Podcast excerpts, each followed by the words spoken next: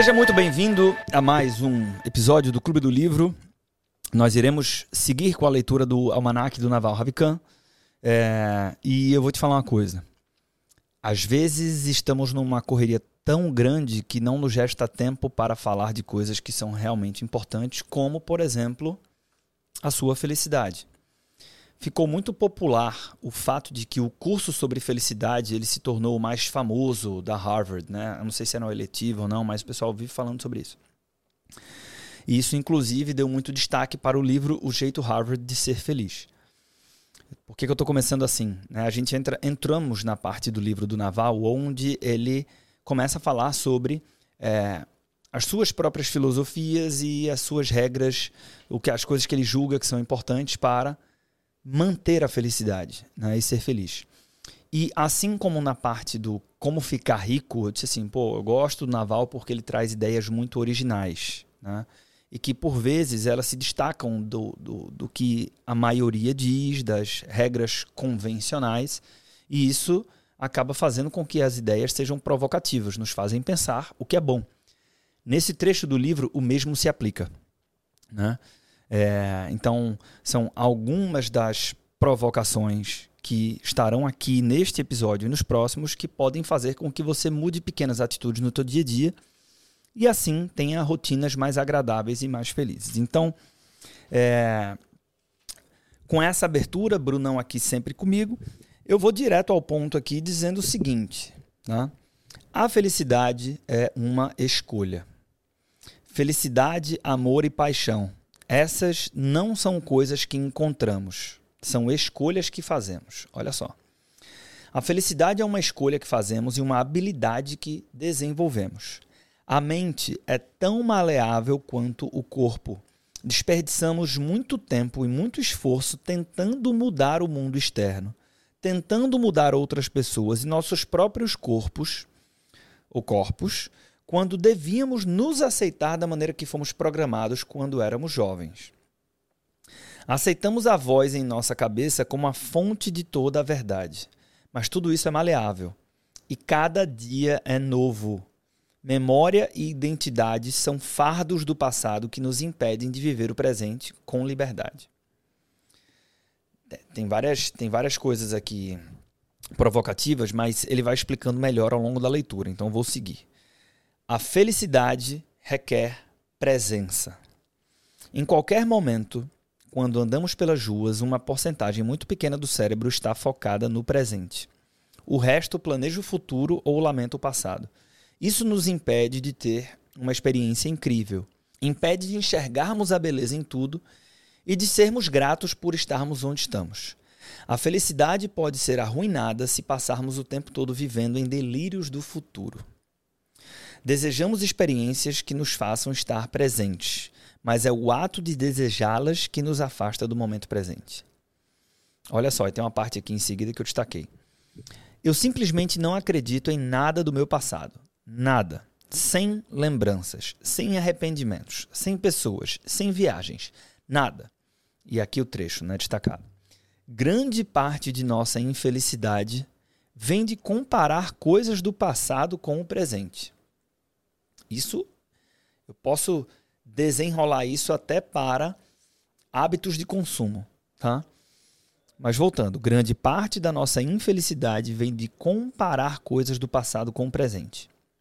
E aí tem um trecho que ele publicou na internet que é assim: a expectativa em relação a nossas falhas nos empurra em direção ao futuro. Eliminá-las facilita estar presente. Né? Tem até um livro do Joel J que eu não li, mas que ele fala muito sobre isso. Né? Imagino pelo pouco que eu ouvi falar sobre o livro, o nome do livro é 100% presente. Li uma ótima definição. Dois pontos. A iluminação é o espaço entre os nossos pensamentos. Ou seja, significa que a iluminação não é algo que se alcança depois de passar 30 anos sentado no topo de uma montanha. É algo que se pode alcançar o tempo todo. E é possível se iluminar um pouco todos os dias. E aí vem uma pergunta do Naval que é: e se esta vida for o paraíso que nos foi prometido? E nós estamos apenas desperdiçando o tempo. Ou seja, olha só, olha, olha outra frase. Grande parte, eu vou voltar aqui, da nossa infelicidade vem de comparar coisas do passado com o presente. Então ele traz o ápice do ponto de vista espiritual do que é que poderia ser essa infelicidade, né? Que é e se o paraíso que nos espera, na verdade, for este que você está vivendo? Então você está o desperdiçando por olhar para frente sem ter algum nível razoável de presença. Né? E aí vem para o trecho que eu, por exemplo, no pós-leitura do Almanac do Naval, é, mais guardei sobre essa grande parte sobre felicidade aqui. Né? Ele diz que a felicidade requer paz. E aí começa a ter uma interação aqui entre o escritor do livro e o, na, e o naval, onde ele vai fazendo algumas perguntas. A primeira delas: felicidade e propósito estão interligados? Aí o naval diz assim: felicidade é uma palavra dotada de tanta carga que nem tenho certeza o que é que significa. Hoje em dia, considero que a felicidade tem mais a ver com paz do que com alegria. Isso aqui que me marcou muito. Né? Eu não vou nem desdobrar o porquê, porque eu acho que ele mesmo faz isso. Seguindo a leitura, não acho que paz e propósito andem necessariamente juntos. Se for o seu propósito interno, o que você mais deseja fazer, então, com certeza você ficará feliz em realizá-lo. Mas não pense que um propósito imposto externamente, como abre aspas. A sociedade quer que eu faça X, Y, Z, ou, abre aspas, eu sou o primogênito do primogênito de fulano, então eu devo fazer Y, ou, abre aspas, tenho essa dívida, ou tenho esse fardo que eu assumi, por isso eu tenho que fazer Z, etc. Né? Essas coisas não vão fazer você feliz. Acredito que muitos de nós temos um certo sentimento difuso de algum grau de ansiedade. Se prestar atenção ao que se passa na sua mente, você verá que às vezes você está para lá e para cá fazendo as suas coisas e não está se sentindo bem. Então percebe que a mente está tagarelando sem parar sobre algo. Talvez você não consiga ficar quieto. Existe aquela sensação de que algo está por vir. Por exemplo, quando estamos sentados em um lugar pensando onde deveríamos estar em seguida é sempre a coisa por vir. Depois mais outra. Aí a próxima. Então a próxima coisa depois disso.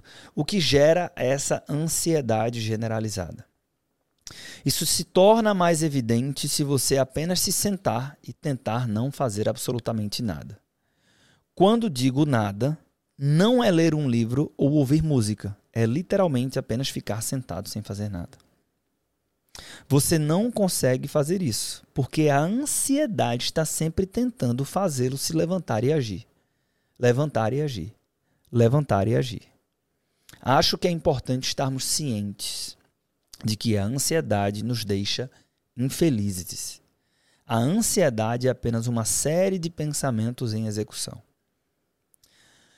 O que fa... Pergunta de um milhão de dólares, como eu diria, né?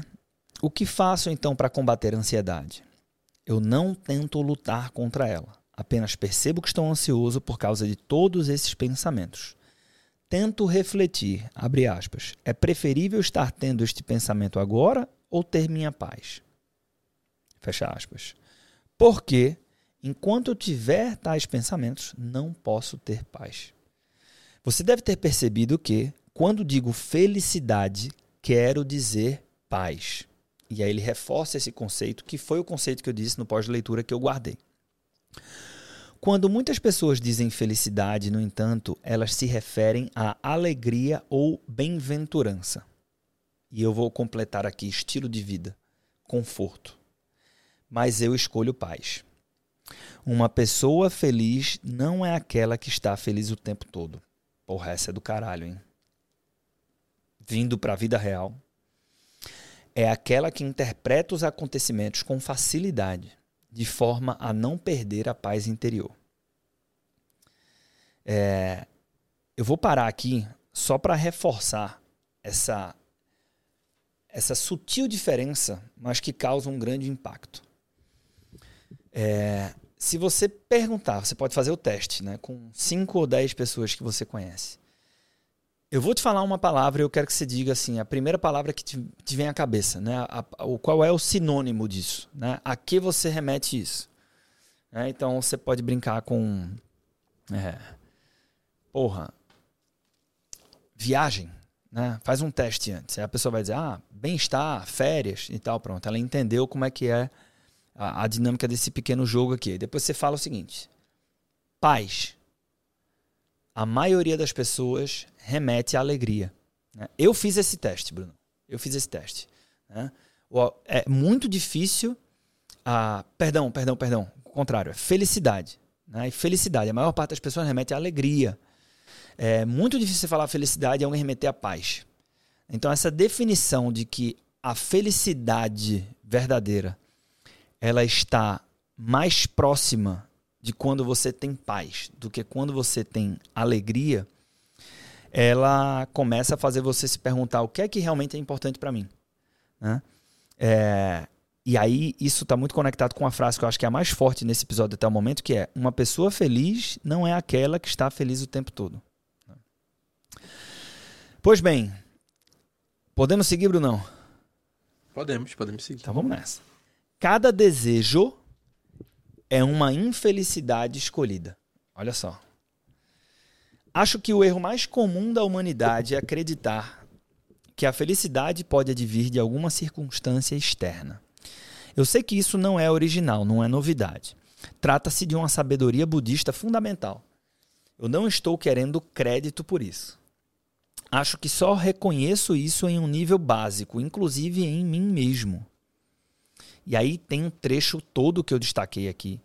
E ele é legal, Bruno, porque ele é muito útil para quem trabalha no mercado financeiro e para quem não trabalha. Né? Cada vez mais eu tenho recebido feedbacks de empresários e profissionais que não atuam com o mercado financeiro e é, mas gostam do conteúdo, né? Isso ficou claro para mim quando eu disse assim, ó, se você não é consultor mas quer entender como que a gente aqui é, na ED pode ajudar você na gestão do seu patrimônio, manda um direct para mim lá no Instagram. E aí eu recebi vários directs nesse sentido. Mas vamos seguir aqui. Olha esse trecho aqui. Compramos um carro novo. Agora estou esperando o carro chegar. Claro, todas as noites entro nos fóruns para ler sobre o carro. Por quê? É um objeto bobo. É um carro bobo não vai mudar muito minha vida nem nada. Eu sei que, assim que o carro chegar, não vou mais me importar com isso. A questão é que sou viciado em desejar. Sou viciado na ideia de que uma coisa externa me traga algum tipo de felicidade e alegria. E isso é completamente ilusório. o foda disso é porque o que ele está retratando é o que acontece com a maioria das pessoas. Né? E aí ele segue: buscar algo fora de si mesmo é a ilusão fundamental. Né? E só relembrando aqui, ele já falou isso no início, que ele está trazendo aqui um, um, princípio budista. Tá? E quando a gente conecta tudo, né, quanto mais as ideias ou as coisas resistem ao teste do tempo, é, uma regra de bolso talebiana que mais fortes elas são. Então ele está dizendo que buscar essa, essa alegria né, é, ou essa felicidade fora de si mesmo é uma ilusão. Não quer dizer que você não deve fazer as coisas externas. Com certeza deve. Você é uma criatura viva. Há coisas que devem ser feitas. Você reverte localmente a entropia. É por isso que está aqui. Eu não lembro o significado de entropia. Eu vou ver se eu encontro aqui. Porque, inclusive, entropia é o nome da próxima. Encontrei. Tá? Entropia é uma grandeza termodinâmica que mede o grau de liberdade molecular de um sistema e está associado ao seu número de configurações. Ou seja, de quantas maneiras as partículas podem se distribuir em níveis energéticos quantizados, incluindo translacionais vibracionais e etc. Uh... Ah, entropia também é geralmente associada à aleatoriedade, é a dispersão de matéria e energia e desordem de um sistema termodinâmico. A entropia é a entidade física que rege a segunda lei da termodinâmica, a qual estabelece que a ela deve aumentar para processos espontâneos em sistemas isolados. Para sistemas abertos, deve estabelecer que a entropia no universo. Tarará. Eu só estou pegando aqui, a, porque eu sabia que era um termo. É, eu não sei se isso aqui é. Físico. Físico, né? Um termo físico. É, mas o nome da próxima coleção do Taleb é Entropy. Quase certeza que ele postou isso no, no Twitter, né? Ele até falou assim: Porra, estava tão claro há tanto tempo e eu só percebi agora. Então, ele está prestes a lançar um novo livro, para quem gosta, e o nome da série é Entropia. É, bem, curiosidade à parte, vamos seguir aqui a leitura. Seu destino é fazer algo. Você não está aqui para ficar deitado na areia e passar o dia meditando. Deve desenvolver o seu potencial pleno, fazer o que precisa. A ideia de que você vai mudar alguma coisa no mundo exterior isso vai lhe trazer paz, alegria eterna e a felicidade que merece. É uma ilusão fundamental de que todos somos vítimas, inclusive eu. O erro é dizer, abre aspas, ah, eu vou alcançar a felicidade quando conseguir tal coisa, seja o que for. Esse é o erro fundamental que todos cometemos o tempo inteiro sem parar. Eu não sei para onde que o Naval vai seguir aqui, mas a grande provocação talvez seja qual é o equilíbrio entre preservar os grandes sonhos, que implicam em é, buscar algo que eu não tenho, né? material ou imaterial, mas não perder a gratidão pelo que você tem hoje. Né? Esse equilíbrio aqui. Então ele reforça a ilusão fundamental. Há algo lá fora que vai me tornar feliz e realizado para sempre. Né? E aí tem um trecho que eu destaquei que é: o desejo é um acordo que você faz consigo mesmo para ser infeliz até conquistar o que quer. Olha só. Acredito que a maioria de nós não se dá conta disso. Continuamos desejando coisas o dia todo e depois nos perguntamos por que estamos infelizes. Gosto de ter consciência disso, porque assim posso escolher meus desejos com muito cuidado. Tento não nutrir mais de um grande desejo ao mesmo tempo e também o reconheço como o eixo do meu sofrimento. Consigo identificar a área em que escolhi ser infeliz. É, o que é muito interessante da leitura do Naval como todo é o nível de maturidade que ele apresenta nas ideias dele. Né? Ou seja, ele não está dizendo por isso que abre, então abra mão de ter desejos. Né? Mas faça de forma consciente, sabendo que aquele desejo é o eixo da minha infelicidade. Interessante ver a diferença dele pro T. Havecker, né, o último livro que a gente leu, que o Havecker toda hora ele se coloca muitas vezes como um exemplo daquilo que ele está passando. E o Naval, por mais que ele diga, eu faço isso, mas eu não sou perfeito fazendo perfeito, isso. Perfeito, perfeito. Eu tento fazer aqui na medida possível. E até tem uma coisa bem é, bem mais Harvecker aqui, mas até na escola lá do Cialdini e tal, que é, as pessoas querem seguir alguém que tem autoridade naquele campo. E a autoridade, a percepção de autoridade se dá de várias formas. A mais clássica é através de resultados ou patentes. Então, é, quanto mais frágil for o grande grupo, mais fácil é seguir é, alguém que diz assim: olha, eu fiz isso, então você deveria me ouvir. Né? Sendo que, se você está falando. Pro... E isso vai continuar funcionando, tá? Eu, eu, não, eu não quero colocar um contra o outro, mas é, o fato é que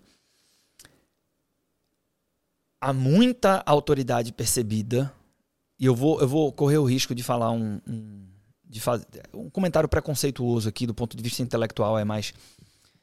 Quanto mais instruído for seu público, ele sabe que existe muita sabedoria e muita coragem em assumir que eu não sou detentor de toda a razão.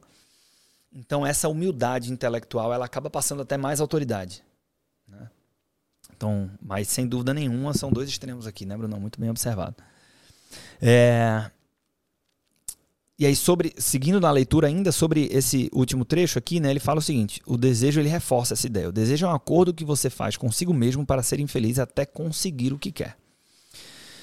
E aí o Naval diz o seguinte: uma coisa que aprendi há pouco tempo é muito mais importante aperfeiçoar os seus desejos do que tentar fazer algo que você não deseja de verdade. quando se é jovem e saudável, você pode fazer mais. Ao fazer mais, na verdade, você está reunindo mais e mais desejos. E não percebe que, aos poucos, isso está destruindo a sua felicidade. Acho que as pessoas mais jovens são menos felizes, mas mais saudáveis. Os idosos são mais felizes, mas menos saudáveis, regra geral, né? E aí outro trecho que eu destaquei.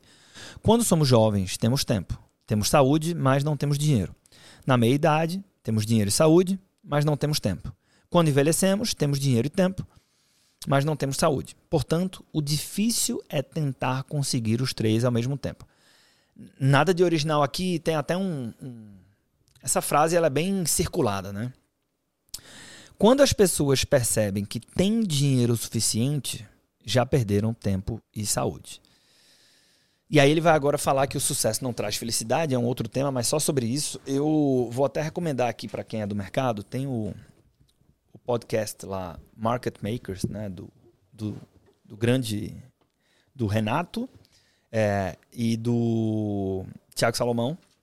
Tiago Salomão, que inclusive estará no Money Heroes, é, ajudando quem quiser começar né, um podcast que fala de mercado financeiro trazendo conselhos aí, lembrando que ele foi protagonista da construção do Stock Pickers e agora Market Makers, dois dos maiores uh, podcasts do mercado financeiro que nós já tivemos aqui no Brasil.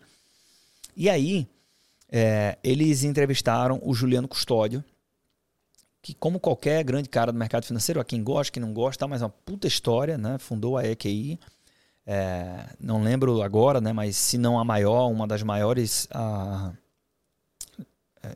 assessorias da XP, depois faz a rescisão com a XP, vai para o BTG, é, perde muito PL nessa transição, é, recupera em menos de um ano, se não me engano. Hoje eles devem ter aproximadamente 25 bi sob custódia e se transformaram em corretora. Né? Então, um, uma trajetória empreendedora inquestionável, né? de muito resultado.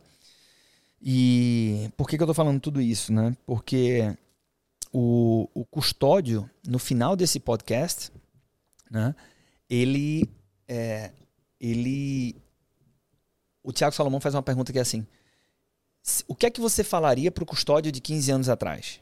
Né? E, e ele disse assim: porra, não sei. Então, novidade, na verdade, ninguém sabe. Essas perguntas, assim, né, elas são. É, a gente tenta falar uma coisa é, inteligente, que soe inteligente, mas a grande verdade é que se você, inclusive, minimamente está feliz onde você está, você não falaria nada, né? Para não, não provocar o efeito borboleta ali, isso aí acabar em outro lugar que você não sabe o que é. Mas, uh, vamos lá, o que, o, mas o que ele fala, ele, ele comenta alguma coisa assim, né, que eu achei muito legal, que tem a ver até com essa humildade de falar, porra, não, não sei, velho. Mas depois ele fala assim, cara, eu eu vejo, é, porque a história da EQI, ela transita muito na internet, né? É, principalmente com blog e tudo. E ele fala, não com essas palavras, né, mas eu, eu entendi isso. Ele fala, pô, rede social é foda, então, cada vez mais você tem uma pressão para ser milionário rápido, ser milionário cedo, é com, é com 30, daqui a pouco é com 20, não sei o quê. É... E, velho, eu errei pra caralho até os 33. Né? A trajetória da EQI, aí pelo que eu entendi, a EQI começou aos 34 anos dele, ou aos 33 anos, alguma coisa, né? Sendo que ao mesmo tempo, talvez eu não tivesse conduzido a EQI como eu conduzi se eu não tivesse tomado tanta cabeçada até os 33. Então comigo começou aos 33, 34. Né? É, e eu estou falando isso porque tem até um, tem até um, um, um episódio, um, um, capítulo do livro Jovens Ambiciosos, que é meu livro, é, que tem uma frase lá que é, vez por outras pessoas repostam e que está no Princípios do Estrategista do Felipe Miranda, que é, velho, não dá para querer ser rico, CEO e bem-sucedido aos 30 anos. Calma, a vida é longa. Então, é, mas eu, eu, tô, eu tô comentando isso aqui porque é esse essa combinação né? De às vezes a gente o problema de falta de saúde não é excesso de trabalho, braço. Ele é, ele é um problema cada vez mais mental que se dá por uma pressão que vem através da ansiedade por eu não ter os resultados que eu entendo que devo ter. E aí eu volto para uma coisa que o próprio Naval já falou aqui, né? Assim, porra, eu não lembro de nenhuma pessoa que eu olhava e falava o seguinte: esse cara é muito bom, ele está trabalhando muito firme, às vezes é 5, às vezes é 10, às vezes é 15 anos, mas ele acaba tendo um, um baita resultado se ele continuar é, trabalhando duro, né? Não, não, não, é com essas palavras, mas ele traz alguma coisa assim, né, Bruno? É, entrando a fundo nessa filosofia aqui, é, às vezes a gente tem esse problema mental por não ter o, o resultado que a gente espera ter, porque a gente fez esse justamente essa frase aqui que ele colocou, né? A gente desejou um resultado X e a gente atingiu o resultado Y, que não Sim. necessariamente é um resultado ruim, só não é o X que a gente desejou. Então a gente ainda fica infeliz porque não chegou lá naquele resultado X, mas é um Y que é um, um ótimo resultado também, dada a trajetória e tudo mais. Só que realmente é, é um desafio, né? Conseguir fazer essa leitura enquanto tá na jornada ali. E é engraçado, tem outra carta minha lá que eu falo de adversidade, assim, o tanto que ela não tem jeito, né? é biológico, né? A adversidade dói. É, é, é, é, não quer, é só não esquecer que ela que vai fazer com que eu tenha orgulho da jornada, né? Cê, é, o negócio de palestras é um negócio de quem que tem a história mais difícil para contar. No final do dia é isso, né? Eu tava numa num evento essa semana, que você estava lá também, várias palestras, né? Eu não vi todas, foram acho que 20 palestras durante o dia e tal. Mas assim, você vai ter uma, uma palestra ali de alguém que vai, que tem um conteúdo muito relevante e é legal. Ou é muito bom, né? E vai depender muito de se aquilo serve muito para você ou não. Mas depois da minha, teve uma fala de um, de um cara, porra, do caralho, cara, né? Conheci ele pessoalmente. Sendo que o começo da palestra do cara é tão impactante no sentido de adversidades que ele passou, que, velho, o cara. Ele, é, é, isso é o que mais conecta as pessoas, né? Não tem jeito, não tem jeito. E aí, dentro desse contexto que a gente está falando aqui, é, voltando para a leitura, ele faz uma provocação é, que tem tudo a ver com isso, né? com essa ansiedade do resultado. É, resultado talvez seja um sinônimo, sinônimo de sucesso. E ele pega e arremata dizendo o seguinte: olha só, presta atenção, sucesso não traz felicidade. Tem uma brincadeira que é dinheiro traz felicidade ou não. Então, não sei o que. Ele está dizendo o seguinte: olha, sucesso não. Como assim? E o Naval diz: felicidade é estar satisfeito com o que você tem. O sucesso vem da insatisfação. Escolha você o que é que você quer. E aí, é, como é algo muito polêmico, eu acho que ele, na hora certa, ele traz Confúcio. Né? Ele diz assim: Confúcio diz que temos duas vidas, e a segunda começa quando percebemos que só temos uma. Quando e como a sua segunda vida começou? Pergunta para o Naval. E ele diz assim: essa é uma pergunta muito profunda. A maioria das pessoas que já alcançou certa idade passou por essa sensação ou fenômeno. Viveram de determinada maneira até chegarem a um certo estágio, então tiveram que fazer algumas mudanças significativas. Também me incluo nesse barco. Batalhei muito na vida para obter sucessos materiais e sociais.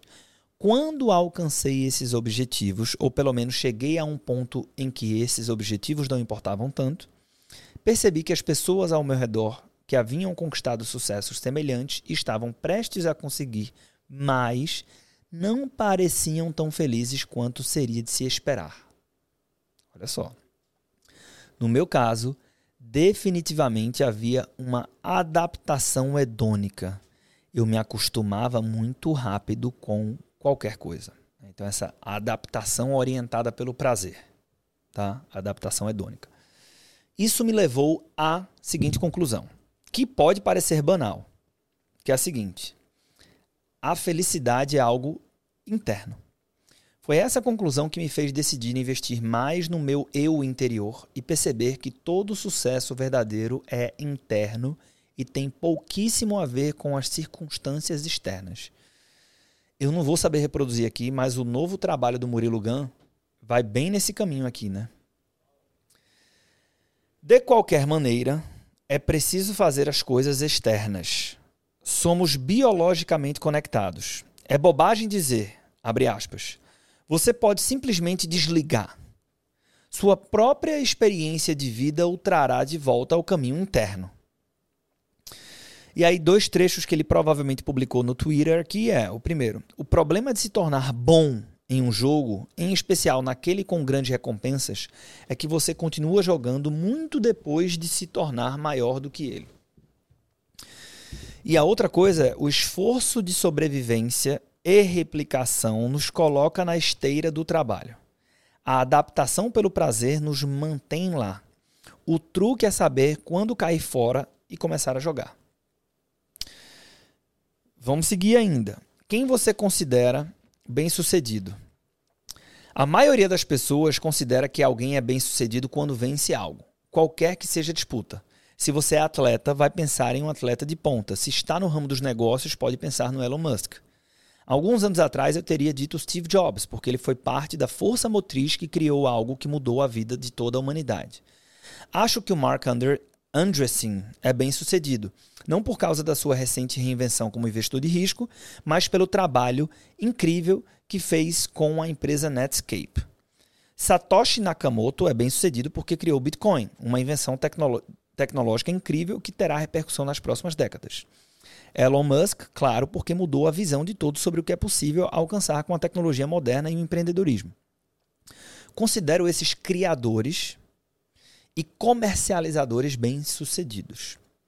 Mas para mim, e aqui um trecho que eu destaquei, os verdadeiros vencedores são aqueles que se afastam por completo da disputa, que nem mesmo concorrem, que ficam maiores do que ela. São as pessoas que têm tamanha autoconsciência e tamanho autocontrole interno que não precisam de mais ninguém. Conheço poucas figuras assim. Jersey Gregorek, eu o consideraria bem sucedido, porque ele não precisa de nada de ninguém. Ele está em paz, é saudável e o fato de ganhar mais ou menos dinheiro em comparação com os outros não afeta seu estado mental. De um ponto de vista histórico, eu diria que os lendários Buda e Krishnamurti, cujos textos gosto de ler, são bem-sucedidos no sentido de que se afastam da disputa por completo. Ganhar ou perder não importa para eles. Gosto de uma frase do Blas Pascal, que basicamente diz: Todos os problemas do homem surgem porque ele não consegue se sentar sozinho em um cômodo e ficar em silêncio. Porra. Essa é porrada, viu? Se você conseguir passar 30 minutos sentado e se sentir feliz, você é bem sucedido. É uma posição muito poderosa, mas pouquíssimos de nós chegam lá. É... Brunão, eu acho que eu vou fechar aqui com essa reflexão. Pior que ele está no flow aqui, né?